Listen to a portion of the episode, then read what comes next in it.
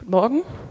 Ich lese den Bibeltext für die Predigt und der steht heute in Matthäus 2, die Verse 1 bis 12. Als Jesus geboren war in Bethlehem in Judäa zur Zeit des Königs Herodes, siehe, da kamen Weise aus dem Morgenland nach Jerusalem und sprachen, Wo ist der neugeborene König der Juden? Wir haben seinen Stern gesehen im Morgenland und sind gekommen, ihn anzubeten. Als das der König Herodes hörte, erschrak er und mit ihm ganz Jerusalem. Und er ließ zusammenkommen alle Hohepriester und Schriftgelehrten des Volkes und erforschte von ihnen, wo der Christus geboren werden sollte. Und sie sagten ihm, in Bethlehem, in Judäa, denn so steht geschrieben durch den Propheten. Micha 5 bis 1, äh, 5 Vers 1. Und du, Bethlehem im jüdischen Lande, bist keineswegs die kleinste unter den Städten in Juda, denn aus dir wird kommen der Fürst, der mein Volk Israel weiden soll. Da rief Herodes die Weisen heimlich zu sich und erkundigte, erkundete genau von ihnen, wann der Stern erschienen wäre, und schickte sie nach Bethlehem und sprach, Zieht hin und forscht fleißig nach dem Kindlein, und wenn ihr es findet, so sagt's mir wieder, dass auch ich komme und es anbete. Als sie nun den König gehört hatten, zogen sie hin. Und siehe, der Stern, den sie im Morgenland gesehen hatten, ging vor ihnen her, bis er über dem Ort stand, den sie im Morgenland gesehen hatten, bis er über dem Ort stand, wo das Kindlein war. Als sie den Stern sahen, wurden sie hoch erfreut und gingen in das Haus und fanden das Kindlein mit Maria, seiner Mutter, und fielen nieder und beteten es an und taten ihre Schätze auch und schenkten ihm Gold, Weihrauch und Myrrhe. Und Gott befahl ihnen im Traum, nicht wieder zu Herodes zurückzukehren, und sie zogen auf einem anderen Weg wieder in ihr Land. Ja, wir beginnen, ähm, oder wir beginnen, ist Quatsch. Wir sind gerade dabei, äh, uns die Weihnachtsgeschichte anzuschauen, haben letzte Woche schon angefangen. Ist ja schon zweiter Advent, nicht erster. Und ähm, ja, wir nutzen diese Gelegenheit, eben diese Ereignisse rund um die Geburt von Jesus Christus uns anzuschauen. Und letzte Woche waren wir eben bei diesem Lied der Engel, hat Matthias drüber gesprochen. Und wir haben uns angeschaut, dass es in Weihnachten um so einen speziellen Frieden geht. Und zwar ein Frieden, in dessen Zentrum der Frieden mit Gott steht. Und heute sind wir bei dieser Geschichte mit den Weisen angekommen. Und da geht es eben genau um die Ankunft dieses Königs, von dem wir gerade schon gesungen haben, von dem Monika schon geredet hat, ähm, dieses Königs, der diesen Frieden eben bringt. Und keines der anderen Evangelien nur Matthäus spricht von dieser seltsamen Geschichte mit diesen Weisen aus dem Morgenland, die ja mittlerweile weltbekannt geworden sind. Es handelt sich nicht um Könige, zumindest nicht, dass wir wüssten, nicht um drei, vielleicht waren es fünf, vielleicht waren es drei oder zwei oder vier, war eine Gruppe auf jeden Fall von Wissenschaftlern, von Forschern, die offensichtlich nicht ganz verarmt waren, die nicht ganz arm dran waren. Und am Ende werfen sie sich nieder vor diesem Baby und erkennen es an als ihren König. So, das ist die Geschichte in kurz. Was bedeutet diese Geschichte? Was, was soll die? Warum steht die da? Warum erzählt die Matthäus? Was sagt die uns über Weihnachten? Und dazu habe ich drei Gedanken über diesen König, der geboren wird. Und das ist, das ist ein König für alle. Das ist der erste Gedanke. Der zweite ist, es ist ein König für Suchende. Und das dritte ist, es ist ein König, dem alles zusteht. Also ein König für alle, ein König für Suchende und ein König, dem alles zusteht. Und bevor ich weitermache, möchte ich nochmal beten. Ja, lieber Vater im Himmel, danke für Weihnachten. Ähm, danke für diesen König, der kommt, der nahe kommt, der in unser Leben reinkommt und das ganze Große im Blick hat, die ganze Welt, aber auch uns ganz persönlich. Und ich bitte dich, dass wir jetzt davon was merken, von Weihnachten, dass wir davon was merken, dass, ähm, dass du so nahe gekommen bist in diese Welt, in unser Leben und dass du zu uns redest. Amen. Ich muss das hier gerade noch ein bisschen hochstellen. So. Also, was hat es mit diesen Weisen auf sich? Ein König für alle. Erster Gedanke. Warum legen sie hunderte Kilometer zurück, um diesen sogenannten König der Juden zu suchen? Was soll das Ganze? Und wir, wenn wir darüber lesen, was diese Weisen gewesen sein könnte, dann sind das eigentlich antike Forscher, gelehrte Wissenschaftler, die studieren, also die alte Schriften lesen, die die Sterne studieren, die irgendwo Astrologen sind, könnte man sagen. Und es ist gut möglich, dass sie auf jüdische Schriften auch gestoßen sind, weil sie suchen ja diesen König der Juden. Weit im Osten, Babylon zumindest, gab es dafür ja, lange Zeit etliche Juden im Exil, die dort gewohnt haben. Und in ihren heiligen Schriften steht sowas wie in ähm, 4. Buch Mose, Kapitel 24. Ich sehe ihn, aber nicht jetzt. Ich schaue ihn, aber nicht von Namen. Es wird ein Stern aus Jakob aufgehen und ein Zepter aus Israel aufkommen. Also es gab diese alten Verheißungen eines Königs, die vielleicht kannten die, die diese Verheißungen. Und man ging allgemein davon aus, dass zeitgleich mit der Geburt vor, ähm, oder dem Tod eines großen Königs ein Stern am Himmel erscheint. Zum Beispiel sehen wir das bei Julius Caesar. Der wurde ja 44 vor Christus umgebracht und bei seiner Beerdigung, bei seiner Bestattung ist tatsächlich so ein Zeichen am Himmel gewesen, so eine Supernova. Und es gab auch ähm, zur Zeit von der Geburt von Jesus drumherum, wir wissen ja nicht genau, wann es war, also es war ziemlich sicher nicht null, sondern wahrscheinlich eher so vier vor Christus, aber zu dieser Zeit ähm, gab es tatsächlich eine merkwürdige Konjunktion von Jupiter und Saturn. Und die Astrologen, also viele haben darüber geschrieben, wir haben das in Quellen und die sind ausgeflippt vor Aufregung und wollten herausfinden, was das bedeutet. Und dann haben wir noch ein paar Spuren, ähm, wenn wir nachlesen, von diesen antiken Geschichtsschreibern wie Tacitus, Sueton, Josephus und einige andere, die uns einen weiteren interessanten Hinweis geben. Und zwar gab es, es gab so ein Gerücht im Mittelmeerraum. Es, es gab ein Gerücht, das hat sich ausgebreitet, es wurde weitererzählt, dass nämlich ein Herrscher geboren werden würde, ein mächtiger König. Wo? Richtig, in Judäa. Und der römische General Vespasian ähm, schlug 60 nach Christus eine Rebellion in Judäa nieder. Und als er nach Rom zurückkehrte, startete er eine Kampagne, um selbst Kaiser zu werden. Und eins seiner Hauptargumente war, Rom braucht einen starken Mann. Wie mich natürlich, einen General, der gewonnen hat, der einen Sieg erfochten hat, einen großen Sieg für Rom. Denn es wird ein mächtiger Herrscher auftauchen und Rom fordern. Und wo kommt er her? Was sagt Vespasian in den Quellen? Richtig, aus Judäa. Also es gab dieses Gerücht. Und diese Gelehrten aus dem Morgenland, sie folgen den Gerüchten, diese Erwartung eines Königs, den Sternen, der Astrologie, den alten Schriften ihrer Weisheit und sie machen sich auf diese lange und kostspielige Reise, auf diese Suche. Wozu schreibt Matthäus das auf? Warum ist das die erste Begebenheit nach der Geburt von Jesus, die wir bei ihm lesen. Warum macht er das? Er will, dass alle sofort verstehen, wenn sie das hier lesen, um wen es hier geht.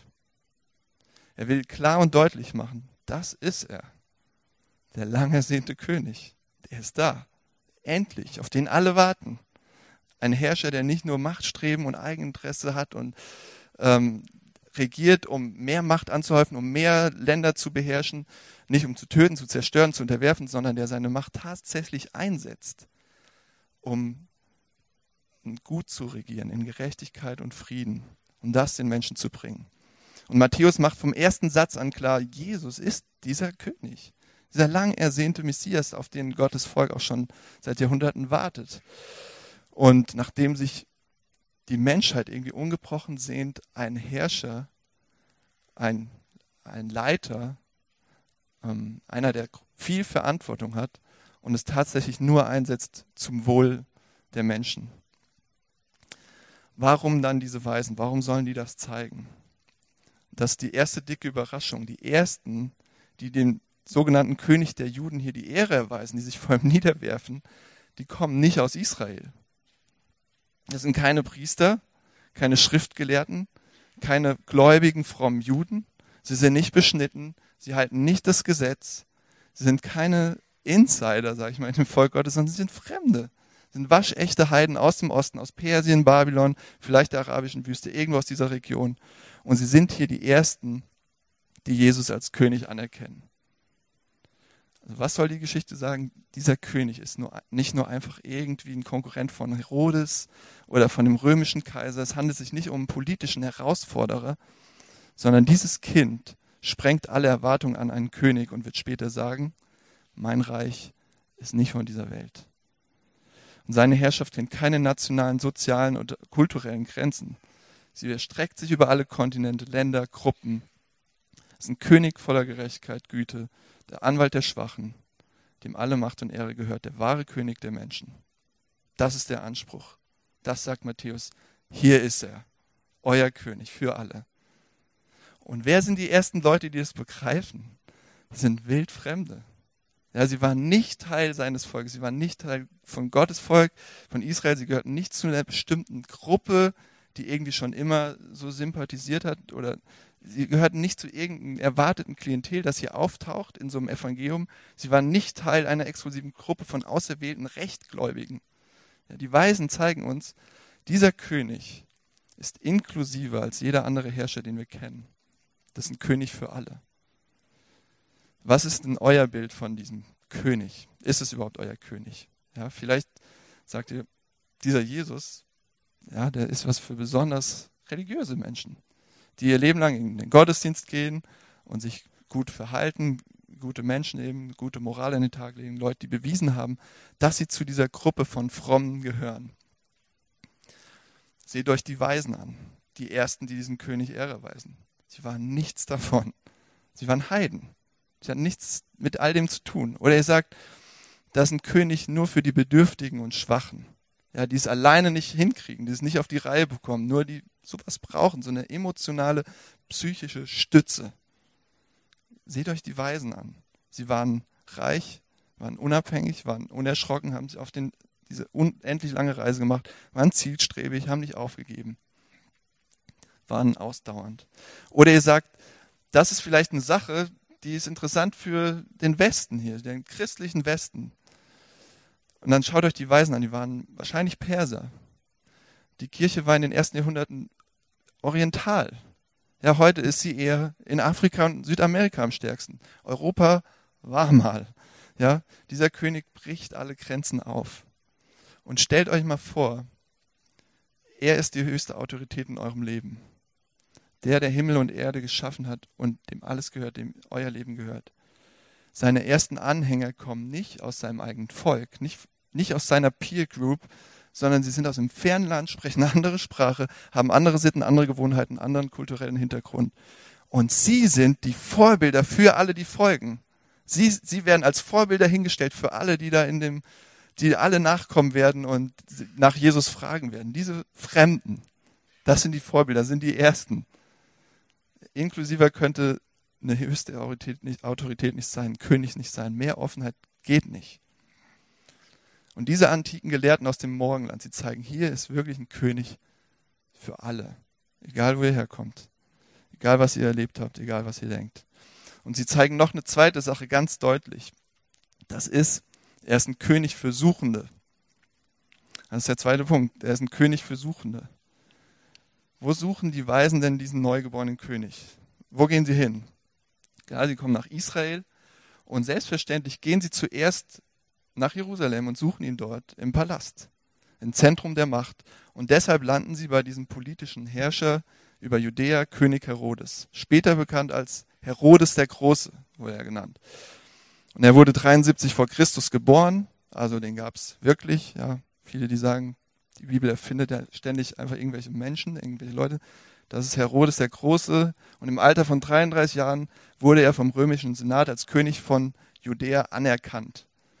Ähm, finden wir in den Quellen. Und 37 vor Christus hat er mit Hilfe der römischen Armee die letzten Gegner seiner Herrschaft in Judäa unterworfen. Also er war der allein rechtmäßige König von Judäa. Er war reich, er war politisch begabt, er war loyal gegenüber Rom ein exzellenter Administrator, machtbesessen und er trieb die höchsten denkbaren Steuern ein, die man sich so vorstellen könnte. Vor allem, um seine prächtigen Bauvorhaben, wie große Herrscher das so machen, Statussymbole voranzutreiben und aufzubauen mit diesen Steuergeldern. Zum Beispiel den Tempel. Er wusste ja, wie wichtig der Tempel ist äh, für Israel und er hat den Tempel neu aufbauen lassen. Und zum Ende seines Lebens wurde er krank, paranoid, neidisch, grausam, ängstlich. Er ließ zwei seiner Söhne und seine Frau hinrichten. Aus Angst. Sie wollen ihm irgendwie hintergehen. Er ließ engste Vertraute und am Tag seines Todes hunderte Beamte hinrichten. Und zu der Zeit, als Jesus geboren wurde, war das eben schon so in der letzten Phase seines Lebens, wo er eigentlich komplett entstellt war und ähm, bizarr. Und deshalb erschrak ganz Jerusalem mit ihm, steht hier. Alle waren so, was wird er jetzt tun? Was wird dieser Typ jetzt machen, wenn da ein Kind geboren wird, was König, der König der Juden sein soll? So. Was würde er machen, um seine Macht gegenüber diesem Baby zu sichern? Und seht ihr, was hier passiert? In diesem Text, das ist wirklich, das ist auffällig. Die Weisen hören, was in der Schrift steht und gehen nach Bethlehem. Die Weisen hören, was in der Schrift steht und sie gehen los. Und wer geht nicht? Wer geht dann nicht? Die Frommen, die Priester, die Schriftgelehrten. Das ist der Kontrast hier. Die wissen genau, was in der Schrift steht. Sie sagen es den Weisen. Sie wissen Bescheid. Die kennen, die kennen das alles. Ja, die kennen das von vorne bis hinten, die Verheißung. Aber es hat keine, es verändert nichts. Es hat keine Auswirkungen. Die einzigen, die hier losgehen, sind die Weisen aus dem Morgenland, die Fremden. Die anderen bleiben. Sie tun nichts, außer weiter Herodes hofieren, Angst vor ihm haben, was auch immer. Was können wir daran sehen? Was lernen wir daraus? Ihr könnt die Schrift kennen. Ihr könnt die Bibel euer Leben lang studieren. Andere darin unterrichten als Professoren. Ihr könnt sie sogar auswendig lernen. Aber es ist möglich, dass sie nichts mit eurem Leben macht. Ihr könnt intellektuell alles, was in der Bibel steht, für gut und richtig halten. Ihr könnt von ihren Moralvorstellungen und ihrer Weisheit überzeugt sein und sogar andere davon überzeugen für eure Position. Aber ihr geht nicht zu diesem König hin, um ihn anzubeten, um euch vor ihm niederzuwerfen. Das ist möglich. Und das ist immer wieder eine Gefahr. Tote Orthodoxien, die nichts verändert, Pflicht ohne Freude, Richtigkeit ohne Herz, ein Opfer bringen ohne Liebe, keine Begegnung mit diesem König in Ehrfurcht, Demut und Anbetung. Wer findet in dieser Geschichte den König? Wer begegnet diesem König? Das sind die, die suchen. Das sind die Suchenden. Und die Frommen, die bleiben distanziert, begegnen ihm nicht. Vielleicht, weil sie denken, sie wissen Bescheid, das ist wieder so ein Fehlalarm. Hatten wir schon hundertmal. Uns kann hier keiner was vormachen. Ja, sie sind das Maß aller Dinge. Und das ist eine Reaktion, die wir sehen, die der Fromm. Und dann sehen wir außerdem noch Herodes und seine krasse Reaktion. Er vertuscht das erst so ein bisschen. Er ist schlau, er ist ein Politiker, er ist listig. Ja? Entschuldigung, ich will nichts gegen Politiker sagen. Aber er ist ein schlauer Mann. Und ähm, er war gefährlich. Er war bereits so ängstlich und paranoid, dass er einen Teil eben seiner Familie hinrichten ließ, um seine Macht zu sichern, weil er nichts verlieren wollte. Und er wird, und das wissen wir, wie es weitergeht, die Geschichte, er wird die erstbeste Möglichkeit nutzen, um diesen neugeborenen König auszuschalten, aus dem Weg zu schaffen. Und deshalb wird er diesen grausamen Befehl geben, alle Kinder unter zwei Jahren in Bethlehem töten zu lassen. Der Anspruch von Jesus Christus als König weckt vom ersten Atemzug, vom ersten Moment seines Lebens an den Widerstand der Mächtigen und der Eliten. Das war immer so, es wird immer so bleiben. Sie wollen niemand, der sie hinterfragt. Sie sind die Spitze des Eisbergs. Sie wollen ihre Macht, ihre Weisheit, ihren Einfluss nicht teilen. Sie wollen nicht, dass auch nur einer ihre moralische und rationale Integrität hinterfragt. Und das sind zwei mögliche Reaktionen auf diesen König, wie wir auf ihn reagieren können, wie ihr auf ihn reagieren könnt. Heute, hier, wie ihr das, wie ihr jetzt auf ihn reagieren könnt. Das erste ist zu sagen, so einen krassen Anspruch über mein Leben will ich nicht haben. Jemand, der so eine Macht hat, der den König regiert, den König für alle sein will, dem mein ganzes Leben gehört und alles in der Welt und was ich ihm verdanke, kommt nur von ihm. Alle meine Anerkennung kommt von ihm, der die Kontrolle hat und dem ich ganz ausgeliefert bin, das ist zu krass. Das geht mir zu weit. Und das kann ich verstehen. Und Herodes war so ein Mann, der das bis zum Ende durchgezogen hat, diese Position und gesagt hat, der Einzige, der Kontrolle hat, bin ich. Der ist paranoid geworden, ängstlich grausam, weil er Angst hatte, was zu verlieren, Kontrolle zu verlieren, Macht zu verlieren. Er drehte nur noch um sich selbst und zerstörte alles um sich herum. Da war niemand mehr, dem er vertrauen konnte. Er konnte sich nicht mehr freuen über das Gut in seinem Leben, sondern hat sich nur noch Sorgen gemacht, das zu verlieren, was er hat. weil da niemand sein durfte über ihm, noch nicht mal neben ihm. Ja, wie sieht das bei euch aus? Was macht ihr mit dem Anspruch von diesem König? Und es gibt noch eine andere Reaktion. Ihr könnt sagen, die sehen wir auch im Text von den, von den Frommen. Ihr könnt sagen, ich glaube das alles. Das ist alles, die Bibel, ja, Jesus glaube ich. Aber diese Wahrheit hat keine Kraft in eurem Leben etwas zu ändern. Ja, ihr wisst es, aber es ändert nichts an euren Entscheidungen. Ihr macht, ihr macht immer so weiter. Ihr geht nicht zu ihm, sucht ihn nicht und werft euch vor ihm nieder und betet ihn an. Also seht ihr, dass die Weisen waren Fremde. Die waren nicht die heiligen drei Könige. Die waren Fremde. Und sie haben so lange gesucht. Die haben nicht aufgegeben zu suchen, bis sie ihn gefunden haben. Sie folgten dem Stern in fremde Länder, hunderte Kilometer. Sie haben keine Kosten und Mühen gescheut und nicht auf halber Strecke umgedreht. Und das ist auch interessant. Als sie in Jerusalem ankamen, was, wie, wie finden sie ihn? Wie können sie den König finden? Sie folgen der Schrift. Ja, der entscheidende Hinweis war im Wort Gottes, dass sie ihn finden konnten. Habt ihr, habt ihr diesen König für euer Leben? Habt ihr ihn schon gesucht überhaupt? Wenn ihr ihn sucht, dann sucht ihn ohne aufzuhören. Gebt nicht nach, gebt nicht auf. Es kostet auch was, ihn zu suchen. Und dem einen oder anderen ganz schön viel mehr Ausdauer. Und ein Prinzip, was im Text steckt, der entscheidende Hinweis, den findet ihr im Wort, in der Bibel, in der Schrift. Sie zeigt euch den Weg zu ihm. Und vielleicht lest ihr mit Leuten, die ihn ernsthaft mit euch gemeinsam suchen. Und wenn ihr ihn findet, dann könnt ihr erleben, was die Weisen erleben. Ihr gebt ihm eure Schätze. Und das ist das Dritte. Wenn ihr wissen wollt, ähm, was passiert, wenn ihr diesen König als Herrn des Universums und eures Lebens anerkennt, dann ist es ein König, dem alles zusteht, dem eure Schätze zustehen. Schaut euch die Weisen an. Es passiert nichts Schlimmes. Ja, sie, es passiert nichts Schlimmes, wenn ihr das macht.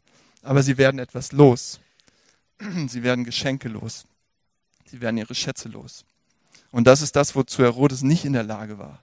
Herodes klammerte sich mit seinen gierigen Fingern ängstlich an alles, was er hatte. Ich will das nicht verlieren, ja. Meine Macht, meine Position, mein Wohlstand, ich will das nicht verlieren. Alles, was ich habe. Und die Weisen haben erkannt, dass es jemand gab, dem ihre Schätze zustehen. Sie haben etwas gefunden, jemanden, der es wert war. Sie haben Herrlichkeit und Schönheit gesehen, dass sie ihre Kostbarkeiten hergeben konnten, loslassen konnten, das ganze Zeug. Und wenn Jesus dieser herrliche König ist, von dem die Bibel redet, von dem wir singen in den Adventsliedern, dann steht ihm alles an Ehre, Lob und Anerkennung und Wertschätzung zu, das wir geben können. Dann ist er der König über unser ganzes Leben über jeden Bereich, jeden Moment, jeden Atemzug. Und ihm stehen unsere kostbarsten Schätze zu. Wenn er das ist. Jesus sagt später als Erwachsener, wo euer Schatz ist, da wird euer Herz sein. Oder wir sind gerade hier bei diesem Aladdin Musical vorbeigefahren in Neuflora. Ähm, ich weiß nicht, wer sich das von euch angucken will, aber da gibt's ja diese Wunderlampe. Ja? was macht die Wunderlampe? Da kommt dieser Djinn raus und erfüllt euch alle eure Wünsche. Was ist eure Wunderlampe? Ja? Was soll euch eure Wünsche, eure Sehnsüchte erfüllen? Wo reibt ihr dran und sagt, ah, ja, da kommt, da kommt mein gutes Leben raus. Sozusagen, da kommt die Erfüllung meiner Träume raus. Was sind eure Schätze? Woran hängen eure Herzen? Und mein Gefühl ist, vielleicht ist das für euch ganz anders, aber mein Gefühl ist, dass wir in Deutschland im Moment, insbesondere in Hamburg, an so einem Punkt angekommen sind, wo wir massiv, wo massiv an unseren Schätzen gerüttelt wird und ja, wo, wo richtig dran gerüttelt wird und wo wir uns entscheiden müssen, lassen wir uns angesichts der immer kritischer werdenden Gesamtlage um uns herum und in unserem Land von unserer Verlustangst bestimmen, von unserer Angst getrieben zu sein, unserer Angst davor, unseren Status zu verlieren, unsere tolle Lebensqualität einzubüßen. Ist es nicht unser kostbarster Schatz hier, den wir uns aufgebaut haben die letzten Jahrzehnte? Wir mit unseren eigenen Händen, unsere Eltern, unsere Großeltern, dass wir so einen hohen Lebensstandard haben dürfen, dass wir eigentlich nur noch verlieren können? Und das ist krass. Ähm, ihr könnt diesen Schatz aufgeben, glaube ich. Wir können das schaffen, wenn wir Jesus als König haben. Wenn er die höchste Autorität wirklich ist, dann haben wir das alles nur bekommen, nicht für uns selbst, sondern um anderen damit zu dienen. Um ihr habt keinen Anspruch darauf, dann habt ihr einen König, der über euch ist, der die Autorität ist. Dann seid ihr nicht die höchste Autorität über alles, was ihr mit dem Wohlstand macht. Dann hat er euch alles anvertraut, um gute Verwalter zu sein, um möglichst viel Gutes damit zu tun, für sein Reich, für seinen Frieden. Er ist eure Sicherheit und nicht der ganze Wohlstand. Und ihr sagt, materiell ist es mir egal, das ist mir nicht wichtig, das ist nicht mein Problem. Das geht an mir völlig vorbei. Jesus ist König, das heißt, euer Glück und eure Freude hängt auch nicht ab von eurer persönlichen Freiheit und Unabhängigkeit, ja? Für viele von uns ist Wohlstand ja einfach nur Mittel zum Zweck, damit wir mehr Unabhängigkeit haben können. Damit wir von niemandem abhängig sein müssen, der uns verraten könnte, uns Vertrauen, unser Vertrauen missbrauchen könnte. Damit ihr nicht Zeit mit Leuten verbringen müsst, die euch auf die Nerven gehen. Ja, damit ihr entscheiden könnt, jeden Tag neu, was ihr machen wollt mit eurem Leben. Ist Unabhängigkeit euer Schatz? Ist das, wo euer Herz dran hängt, eure Wunderlampe, wo alles das tolle, schöne, große, großartige Leben rauskommen will? Mit diesem König kommt eine Kraft in euer Leben, die euch befähigt, auf eine gute Art und Weise abhängig zu sein, auch von Menschen und anderen. Ja, ihr seid nicht mehr die letzte Instanz, ihr seid nicht auf dem Thron, ihr habt einen guten König über euch, der gerechter ist als ihr euch jemals vorstellen könnt und als ihr selbst zu euch seid und zu anderen und der barmherziger ist, als ihr zu anderen seid und zu euch selbst. Abhängigkeit von diesem König bedeutet Freiheit zu geben, wegzugeben, Schätze wegzugeben. Wollt ihr es anderen recht machen vielleicht? Andere sollen gut von euch denken. Ihr gebt euch so viel Mühe, das niemand zu enttäuschen, einfach gutes, gut, gut, gut zu sein für andere. Und ihr wollt beweisen, dass ihr wertvoll seid. Wenn Jesus euer König ist, ist entscheidend, was er denkt. Das ist Freiheit. Wichtiger als was irgendjemand sonst über euch denkt oder ihr selbst. Er kennt euch besser als ihr selbst. Ihr könnt versagen, ihr könnt enttäuschen, ihr könnt unperfekt sein. Und es ist okay. Denn nur sein gütiges Urteil zählt. Er ist der König. So klammert euch doch nicht an eure Schätze, sondern gebt sie her. Vertraut sie ihm an, werft sie ihm vor die Füße, damit sie euch nicht mehr bestimmen damit ihr nicht werdet am Ende wie Herodes und klammert und ängstlich seid in der Ecke, sondern wie die Weisen, die kommen und ihre Schätze hergeben. Wie können wir das lernen? Wie können wir das tun?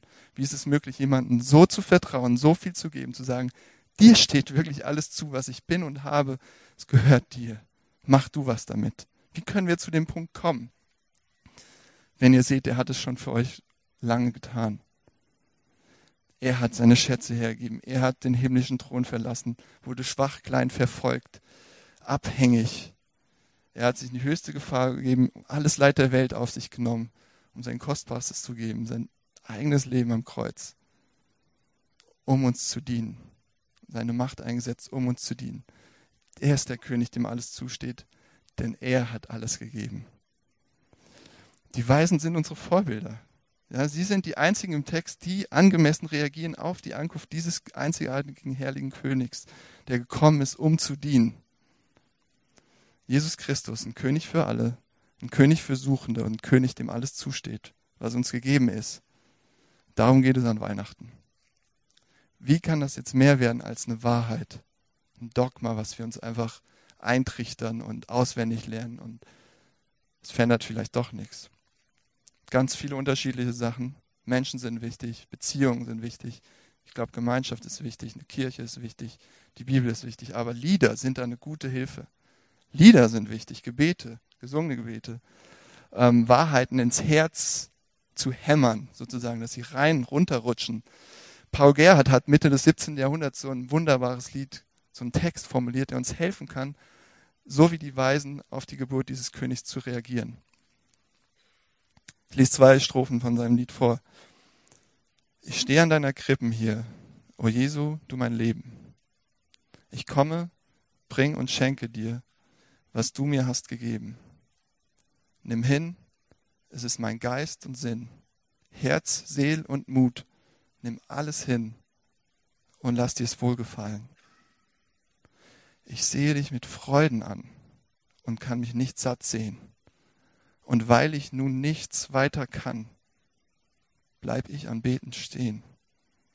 Und dass mein Sinn ein Abgrund wäre und meine Seele ein weites Meer, dass ich dich möchte fassen. Amen.